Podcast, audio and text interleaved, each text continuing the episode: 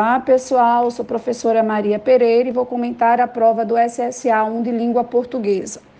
As questões 6, 7 e 8 abordam sobre o fenômeno da intertextualidade, essa relação intertextual que vem com gêneros textuais distintos, poema, tirinha, anúncio publicitário, um texto não verbal. Lembrando que os gêneros textuais apresentam propósitos comunicativos distintos, mas a relação entre eles é mantida. Então, você tem essa relação intertextual de forma explícita ou de forma implícita. Então, atentar para o comando da questão. Então, a questão 6, ela traz como gabarito letra B, onde vai trazer uma relação entre dois textos ou mais e trazer essa relação intertextual. Então, qual é o elemento que me remete ao texto, principalmente o texto de Drummond?